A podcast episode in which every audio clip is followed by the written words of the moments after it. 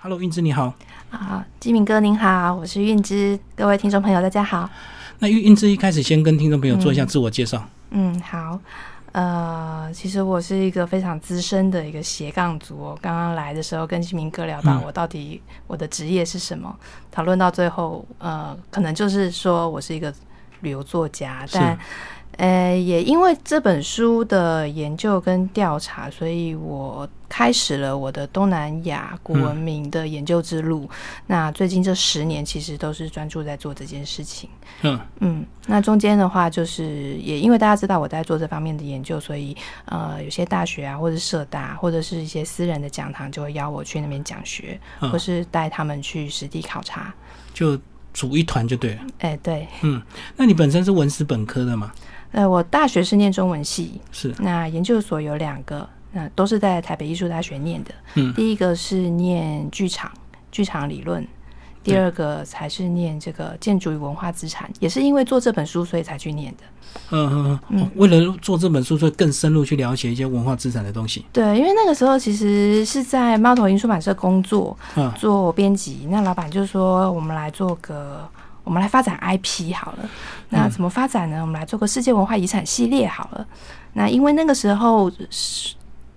公司有一本书叫做《吴哥深度旅游圣经》，嗯那本书是国外的翻译英文书嗯版翻译的，他们就说那我们是不是可以做一本自己的？啊，做一个自己的内容。嗯，那我那个时候很年轻啊，二十九岁、三十岁，觉得 OK 啊，那就来做。结果开始接触之后，才发现原来是一个非常非常深奥的学问。是是是。对他不是说我们去找个导游，然后问问他啊、你可不可以写一下这些呃我们参观景点的介绍就可以嗯嗯讲完的一件事情。它是一个独立的，而且发展了，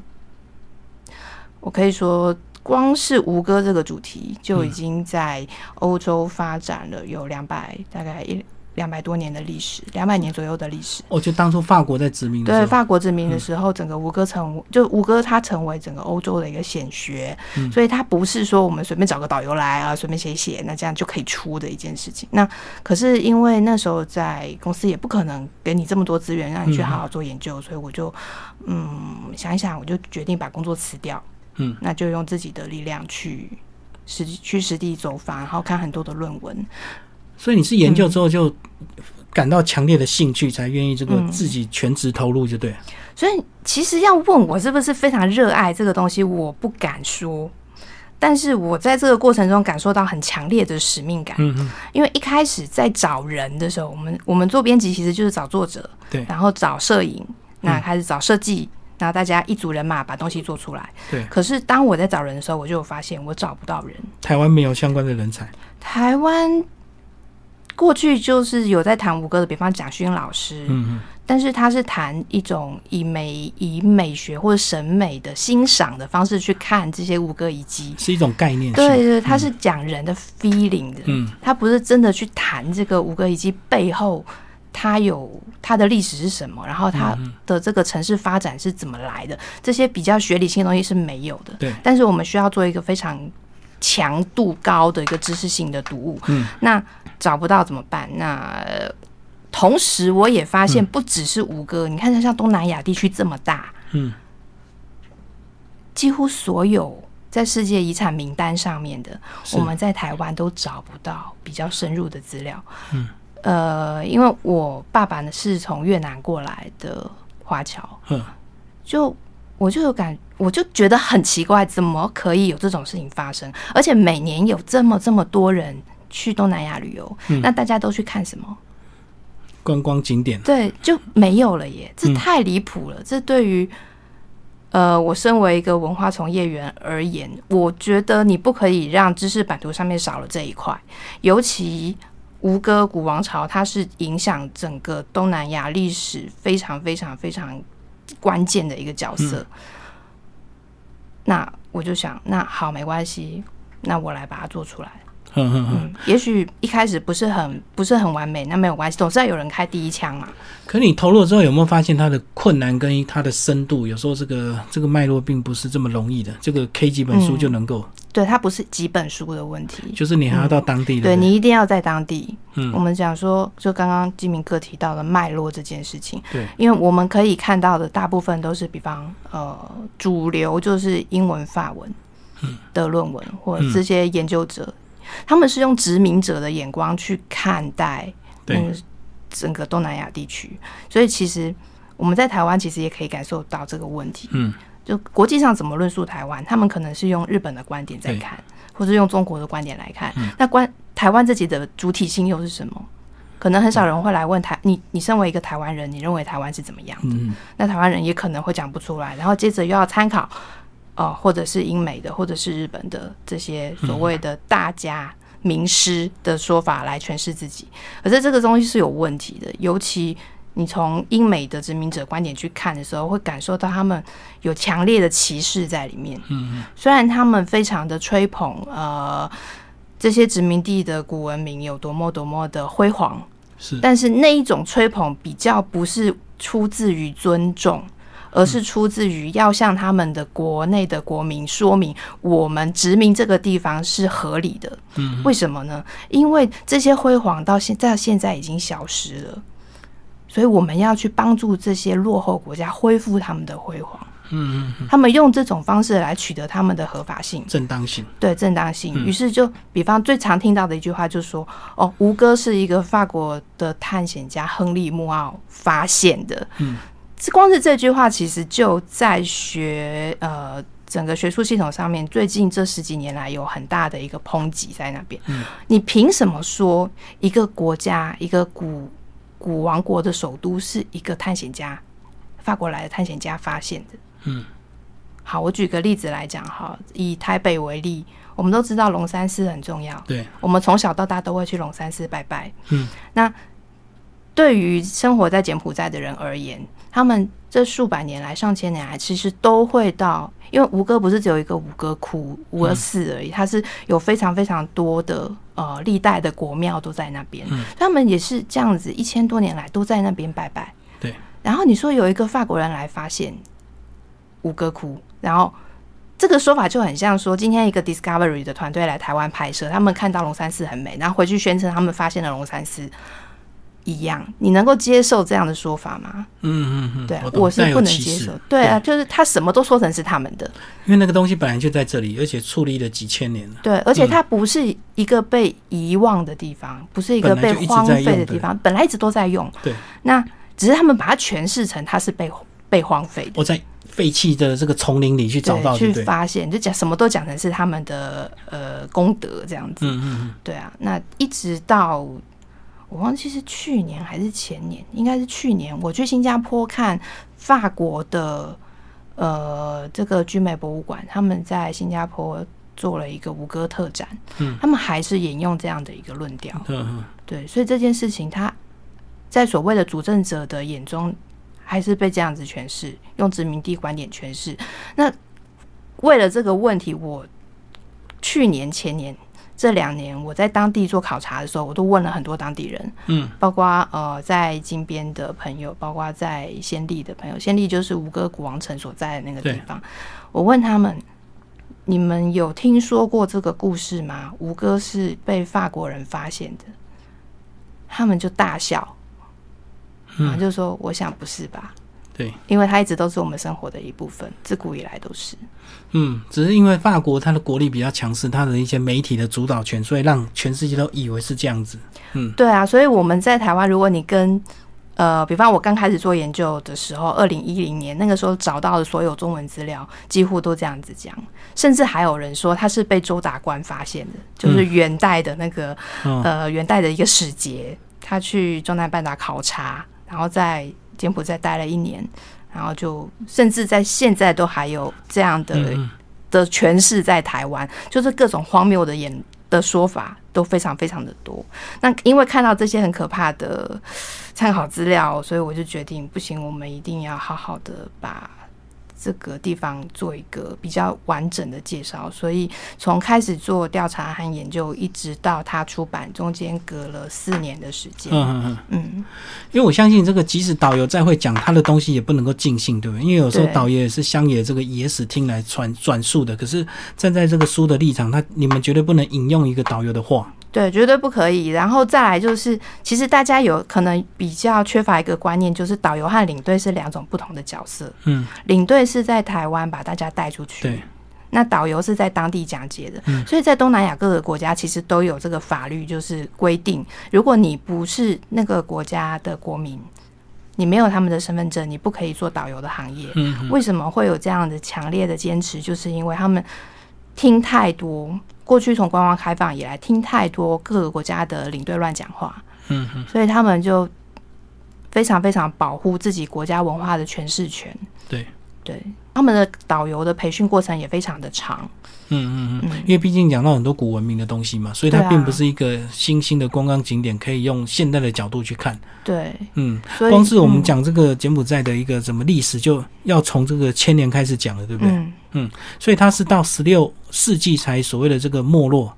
它其实也不能算没落，应该说十六世纪迁都吧。嗯嗯对，那个过程其实是它有一点小小的复杂。嗯它是从啊、最开始是讲湖南这个地方，嗯这个古国。那这个湖南古国，它是在湄公河三角洲出口的这个地区，就是是现在越南的这个区这个区块。那嗯么啊、一代一代的这个传承下来之后，呃，到了西元九世纪的时候，嗯，本来分裂开来的两个古王国。水真腊跟陆真腊被一个王子统一了。对，对，这个王子在国家内乱的时候，他被抓到爪哇去。嗯，那后来他就哎、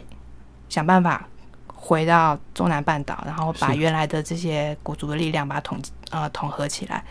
那建立了我们现在所认知的吴哥王朝。嗯哼但其实他的国家不叫吴哥，国族的名称叫可迈尔，然后国家的名称叫柬埔寨。嗯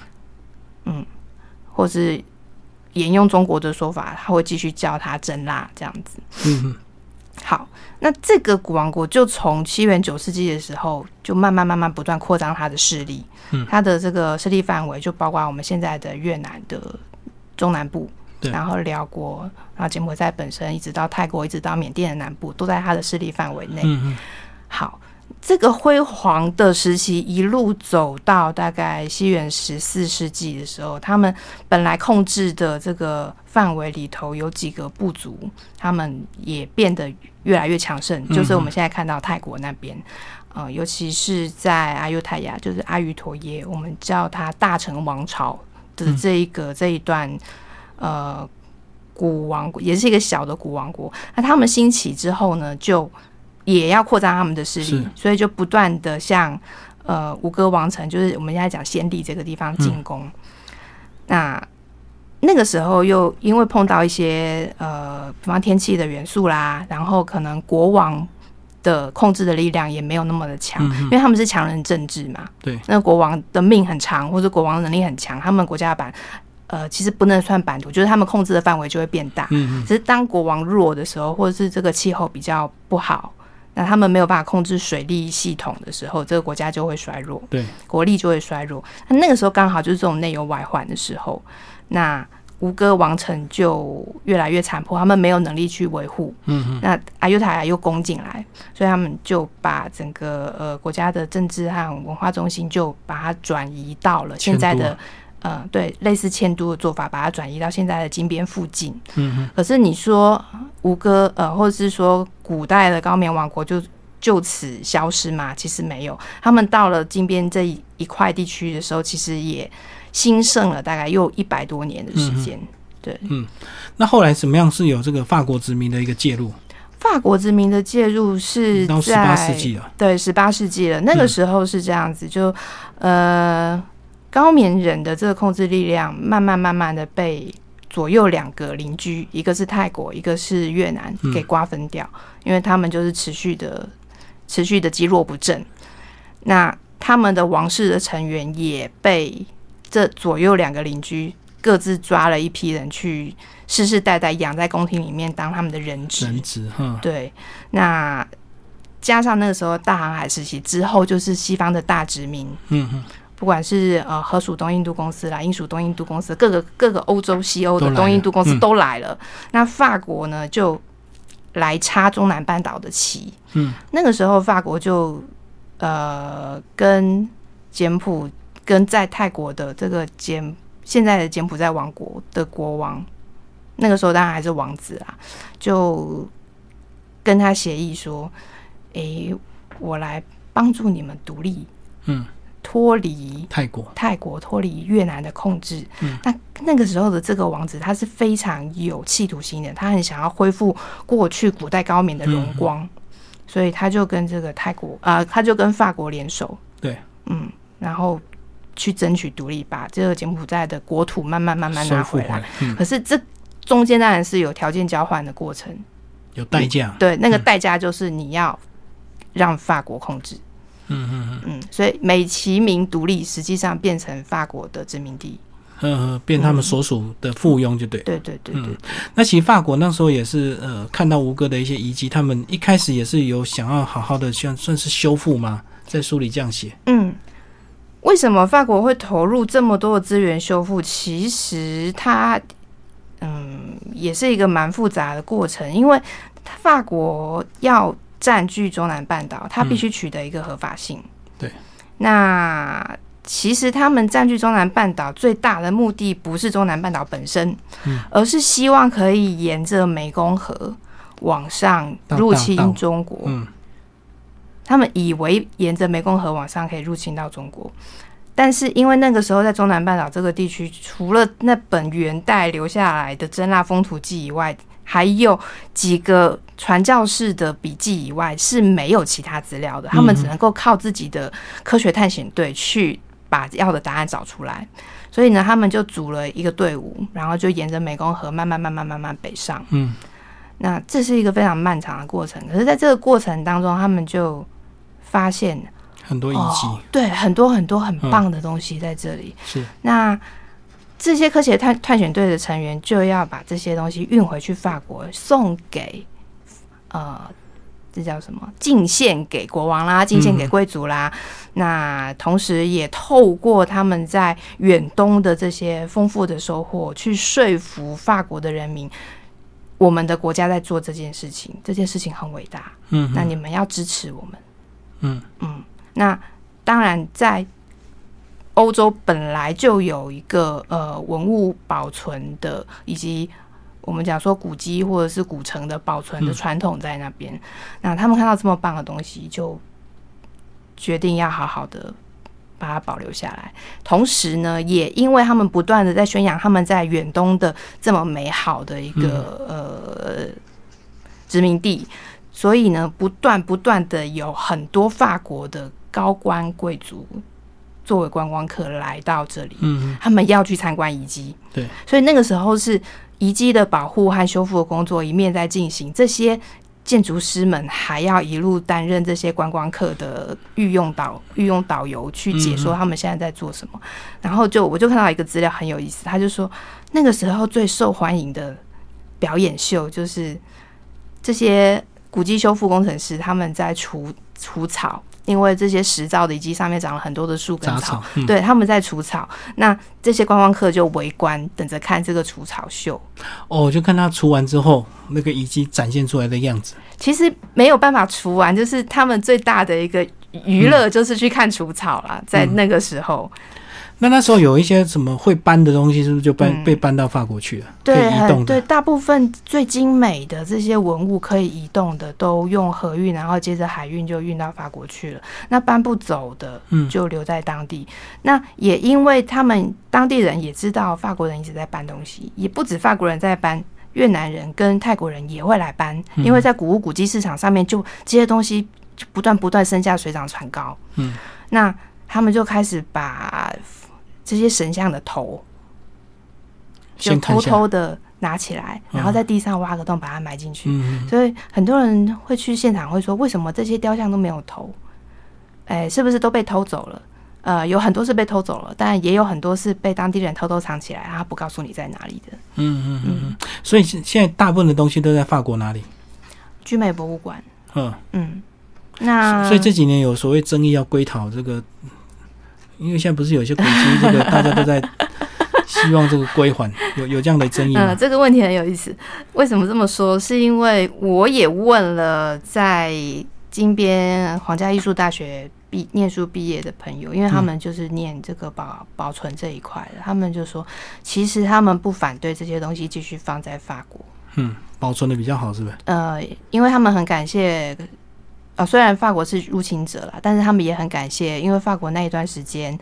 花了非常多的资源和人力去保护这些文物，他们的国家的最珍贵的东西才可以保留下来。因为后后来经历这么漫长的呃高棉的内战，嗯哼，其实以他们自己本身的能力是没有办法做到的。所以现在也是很难嗯现维持。在法国没有要还的意思，看起来，但是美国大，我记得好像是大都会博物馆吧，它就有象征性的归还了几几几件，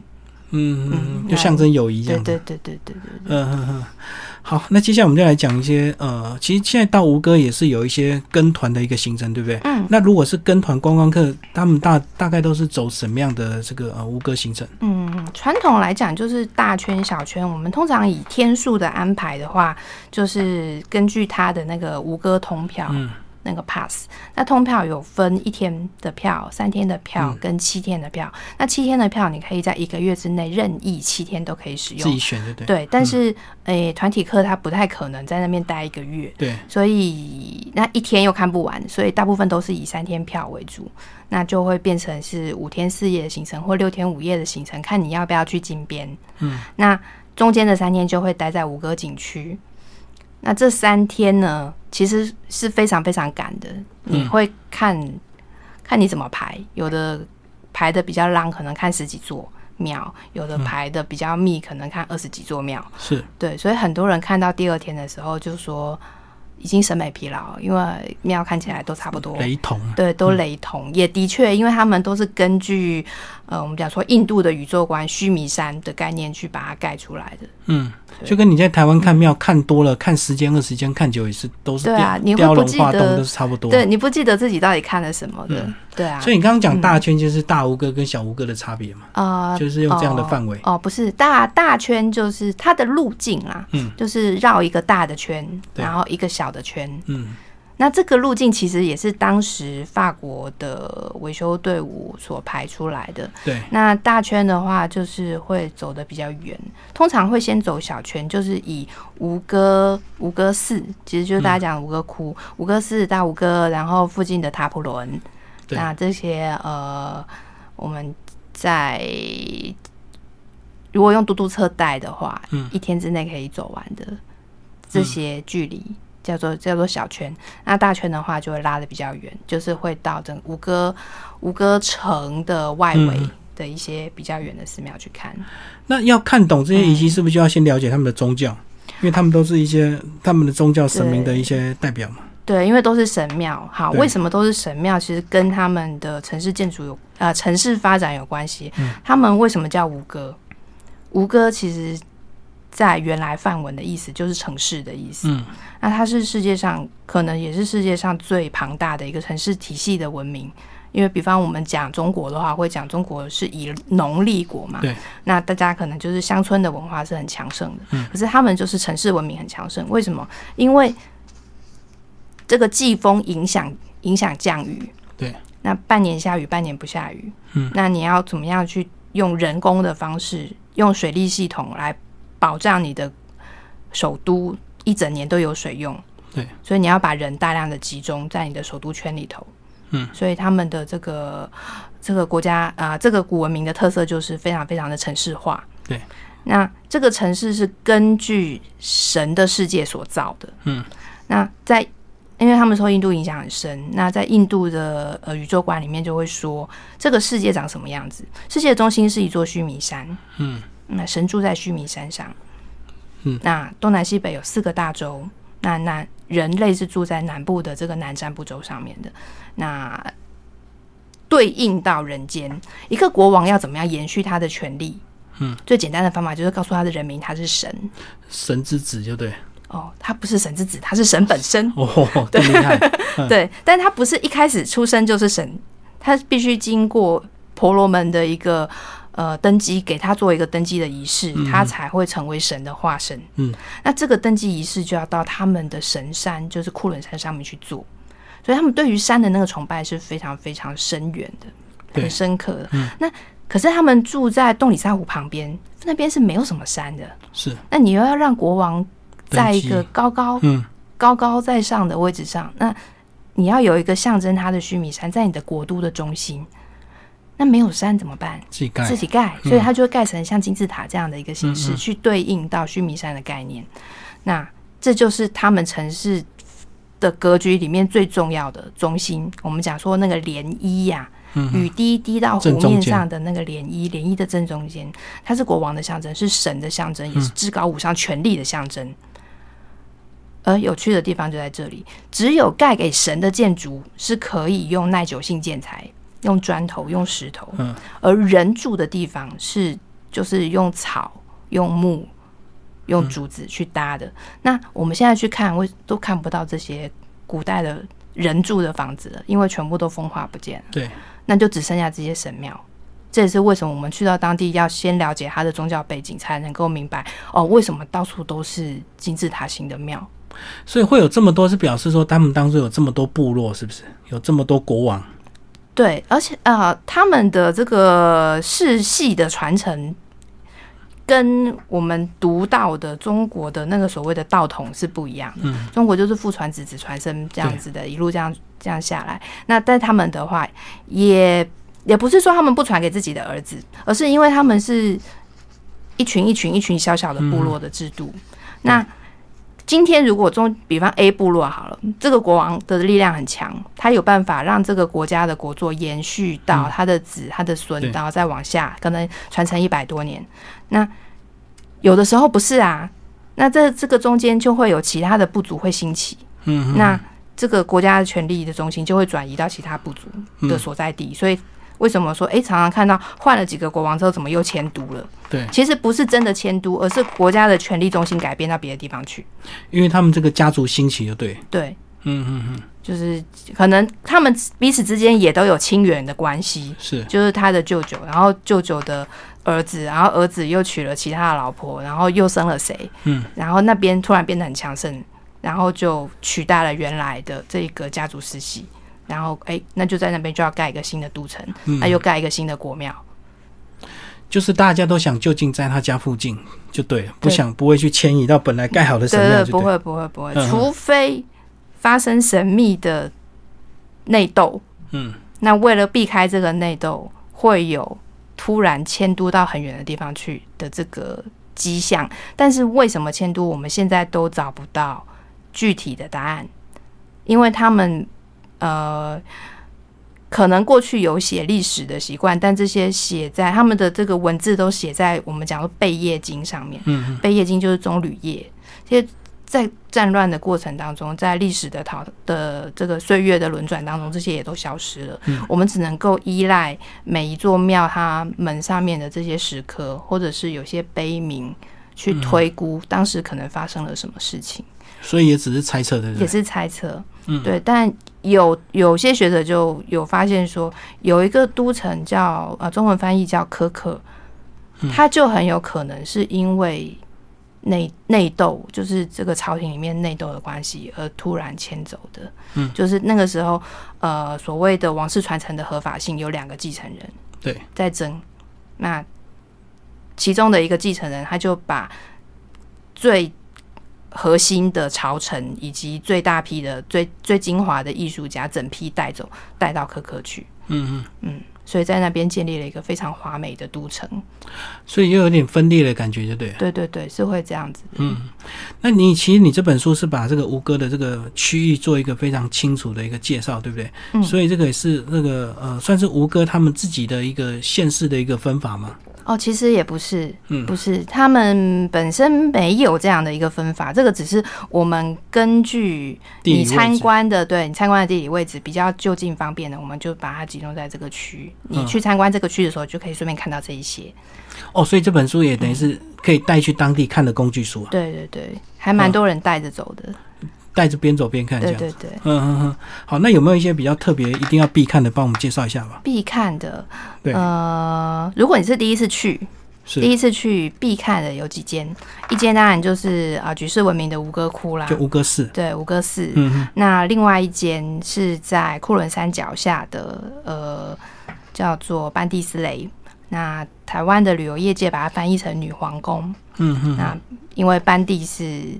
班蒂是城堡的意思，那斯雷也就是阴性或者是雌性或是女性的意思，就嗯是一个女，我们讲说女性的城堡，其实也不太算，它是一个一个国师的僧院，国王送给他的修行的地方。嗯对，只是因为它的这个尺寸比较小，哼，比较迷你对，，它的尺度比较迷你，然后非常的精致，所以住在它附近的那些柬呃当地的村民，嗯，就称呼它为班蒂斯类，就是一个精致华美又尺寸迷你的城堡这样子。嗯呃，这两个是一定要看的。那另外一个，如果我个人的话，我会不推荐，但大家参团一定会去看的，就是塔普伦寺。塔普伦寺为什么大家一一定会去看呢？嗯是因为在一九九几年他们开放观光的时候，这一间寺庙它被保存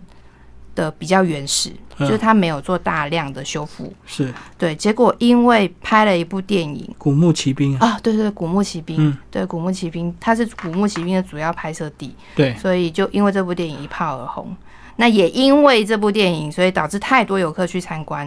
造成这个地方本来那种埋藏在丛林当中、嗯那种迷离梦对幻的感觉就消失殆尽，而且很多多地方都被破坏，所以它现在也做的非常的人工化。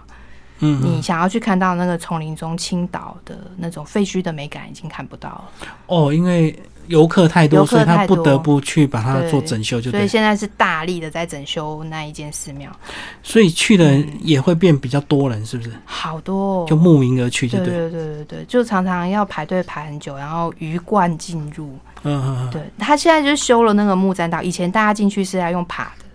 对，嗯，那现在就修了木栈道，你只能够走在木栈道上面，跟着他的那个指引的路线走。那所有的旅游团都塞在里面，我就照着他规定的动线，对就对，不能乱跑，对，对不行。而且像当他们也在做很大型的工程，嗯，所以如果你问我推荐的话，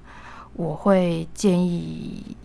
你避开下午的时间去另外一个点叫崩密列，嗯嗯，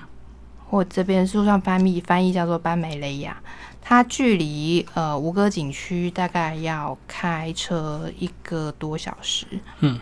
嗯，那那边就比较有丛林中的废墟的感觉。那这么多庙，他们有它有哪一些是必须一定要的元素？就是说有、嗯到底有哪一些神，或者是有哪一些这个、呃图示是基本上是大量重复的？嗯，好。呃，因为吴哥王朝这将近一千年的嗯时间，他们其实主要是祭啊、呃信奉新都教，嗯台湾这边翻译叫印度教。哦，对，那新都教有三大主神，嗯嗯一个是湿婆，一个是毗湿奴，一个是梵天。嗯，那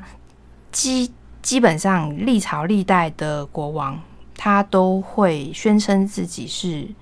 湿婆神的化身。嗯，不过中间也有几个，比方像吴哥寺的这个国王，他就是信奉毗湿奴的。啊，也有一些是信奉佛教的，哦，各有各的拥护者嗯对，就各对了，有各的拥护者，所以你不不论是哪一个教，你都要了解的是新都教它背后的那个教义，就是嗯这些神到底他们有什么样的特色。比方说像湿婆神，他就哦，他的这个东向着东方向着太阳的这个元素就比较强，所以嗯敬奉给他的这些国庙就一律是朝东。哦，是，嗯嗯那像吴哥寺就比较特别，他原来是呃敬奉给毗湿奴的，他就朝西。是，嗯可是不代表毗湿奴是西方之神，西方之神是另外一个。嗯呃，他们有还有一个方位神的概念，就很像中国在讲风水会讲到啊、呃北方是玄武啦，南方朱南雀朱啊，雀这啊样什么对的。那他们有八个方位神，那所有的寺庙都根据这八个方位神去呃去建造。嗯那如果你去参观两座庙，比方像是呃变身塔，对或是东梅棚的时候，你去看到上面的门楣，你就会看到很清楚的每一个每一道门上面，它会雕着它的方位神，嗯嗯那骑着不同的坐骑。那比方像是呃因陀罗的话，因陀罗是东方之神，他就是骑着三头三个头的大象嗯或者一个头的大象。那其他的神也都有他的不同的坐骑。所以你的意思是看到门。门上面的建筑，你就知道嗯这个门现在是什么方位，对，是什么不方位？因为每个人进去，他都一定会迷路，因为每个地、每个方位看起来都太像了。都很雷同，就对。对对对，就是看门楣上面的对一去个看门楣方位神。嗯，嗯你就会知道自己在现在在哪里。那刚刚讲这个三大神，他们应该各有三种不同的一个功能跟法力，对不对？所以才会各有各的拥护者这样子。嗯，对，像为什么是湿婆？因为湿婆他就是，呃，他最大的那个称号叫做毁灭之神。嗯嗯嗯，那他的毁灭力量在哪里呢？他的毁灭力量在于，当世间充满罪恶的时候，他会终结这一切的罪恶，让世界重新再启动。就世界毁灭一下就对对了。，让世界毁灭，然后再启动。嗯所以他的那个额头上面有一个第三只眼睛，像《封神榜》里面的杨戬一样。是是是，当这个第三只眼睛打开，就会喷出火焰，世界然后就毁将世灭。界净化。嗯嗯，那因为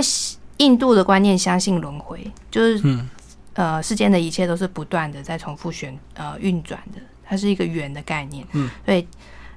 当一切变得很糟糕，比方我们的电脑里面中毒中很多病毒的时候，你要把它 format 掉，然后重灌，嗯，回复就对。对，恢复嗯恢复原厂设定。对那湿婆神的这个力量大概就是在这里，嗯它让这个世界重新再启，以纯净的姿态再重新启动。嗯，那也因为它是这三个神里面威能最大的，所以就刚刚提到的拜的人最多。嗯对啊、呃国王都会说自己是湿婆神的化身。嗯嗯，那湿婆神啊、呃另外一个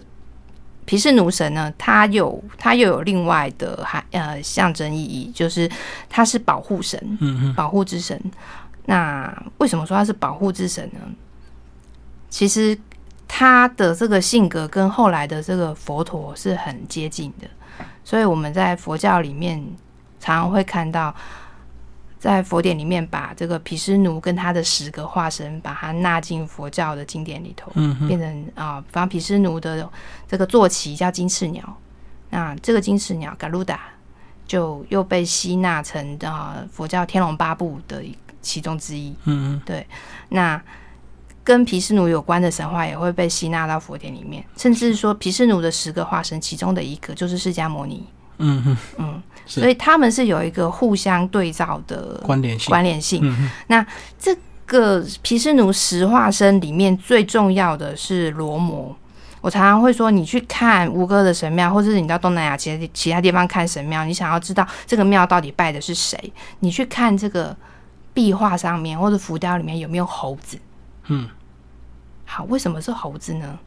是因为在毗湿奴的十个化身里面有一个那个罗摩王子，跟他有关的有一个印度史诗叫做罗摩衍那。印度有两大史诗嘛，罗摩衍那跟摩诃婆罗多。那罗摩衍那这个故事就是有一个猴子军团帮助这个罗摩王子去嗯把他的太太从恶魔的手里救回来的故事。所以你只要去看这个庙有没有猴子在墙上，你就知道他是不是拜毗湿奴的。嗯嗯，嗯嗯那还有梵天。哦，梵天，梵天它最大的特征它是四个头。嗯，那这个四个头的梵天所以跟泰国的跟四面神不一样。是一样的，哦那个四面很多人说是四面佛，但其实它是佛教化了的梵天，哦是。嗯，它不是不是释迦牟尼佛的延续，嗯嗯，它是吸纳了这个印度的呃信仰元素之后，在在泰国在地化之后出来的一个产物。其实它就是梵天，梵天是创造之神。嗯，那不管是在东南亚也好，还是在印度也好，它的这个评价其实都不太高。为什么？是因为它没有，它没有道德心。嗯，你去跟他许什么愿，他都会答应你。哦，所以有些坏人就会许嗯对对不好的对愿望。在柬埔寨，我就听到一个故事，就是说，呃，有一天有一个小偷去拜梵天，嗯说：“梵天啊，梵天，请你保佑我，我可以偷到东西。”对然后梵天就：“哦，好啊，好啊，我保佑你，你可以偷到。”嗯，然后接着有一个警察又去跟跟梵天说：“梵天啊，梵天，请你保佑我，今天可以抓到小偷。”他也答应，对，他也答应了，所嗯以小偷偷到东西了，这个警察也抓到 小偷了。对，就是他没有去区分说你什么行为是可以做，什么行为不可以做。就有求必应。对，有求必应，那这个就是华人非常喜欢的啦。嗯嗯，对嗯，说华人拜饭店很多，华人拜四面佛很多，嗯，对啊嗯，特。别要请回来拜，我们在台湾也会看到。嗯可我们在台湾看到四面佛，它四个面相都有四个不同的功能呢、什么爱情、什么什么金钱，都要照着它的面拜，是不是这样？对，这个就是根据人的欲望去发展出来的了。哦所以那是跟后面发展的对跟原来原始神话的意义已经没有关联了。嗯嗯嗯。对，就因为你这跟我讲一下，你这本书其实后来是呃今年再版，对不对？那今年再版嗯有没有做一些资料的更新，或者是之前有一些嗯修正的地方？这个修正的部分，其实在出版出来之后有修正过两三次，所以那个时候有做一些改版。那今年再版的话，就只有换封面，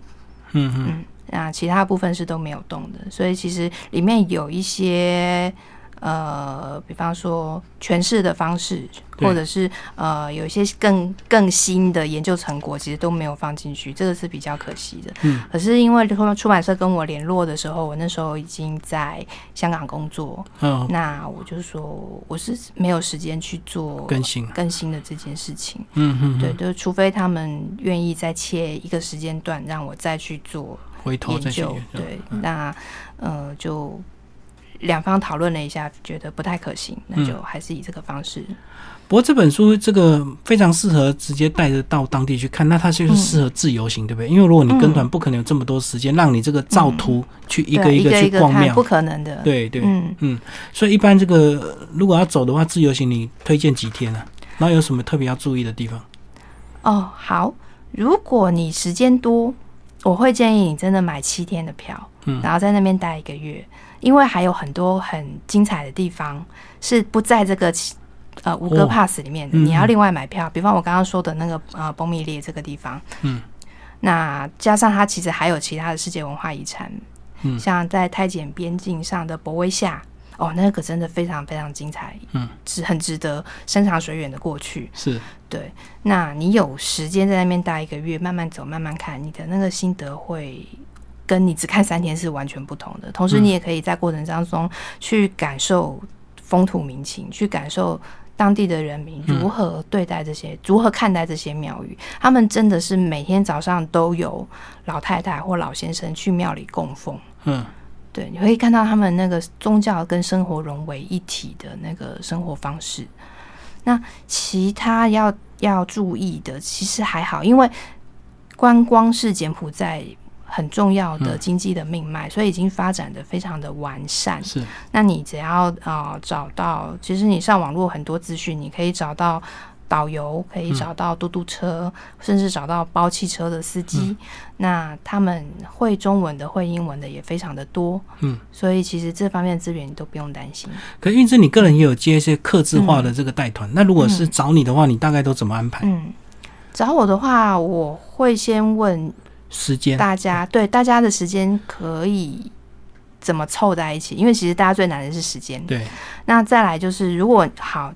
你们凑五天到六天是没有问题的。那预算会有落差嗯吗？就是住的好跟住不好会有哦，差其别？实是会，嗯嗯其实是会，因为我碰到的大部分都是比较高龄的长者，所以他他们要们住好就一点要的。住好的，对然后要吃好的，嗯，以及他们看的点不要多，他们要精致，走慢一点对，的，走得慢，然后嗯但是要看得深。嗯那可能我一天就只能够排三，可能只能够排三座庙嗯嗯到四座庙，最多了，因为是再多大家也没办法消化。那如果是这个情况的话，就走的品质会比较好。嗯嗯嗯，那当然，如果也我也有在那边有遇到有些人，他们就是要全部都要看完的。嗯就是要紧凑一点，对对对对对，他们可能一天就要工时间嗯，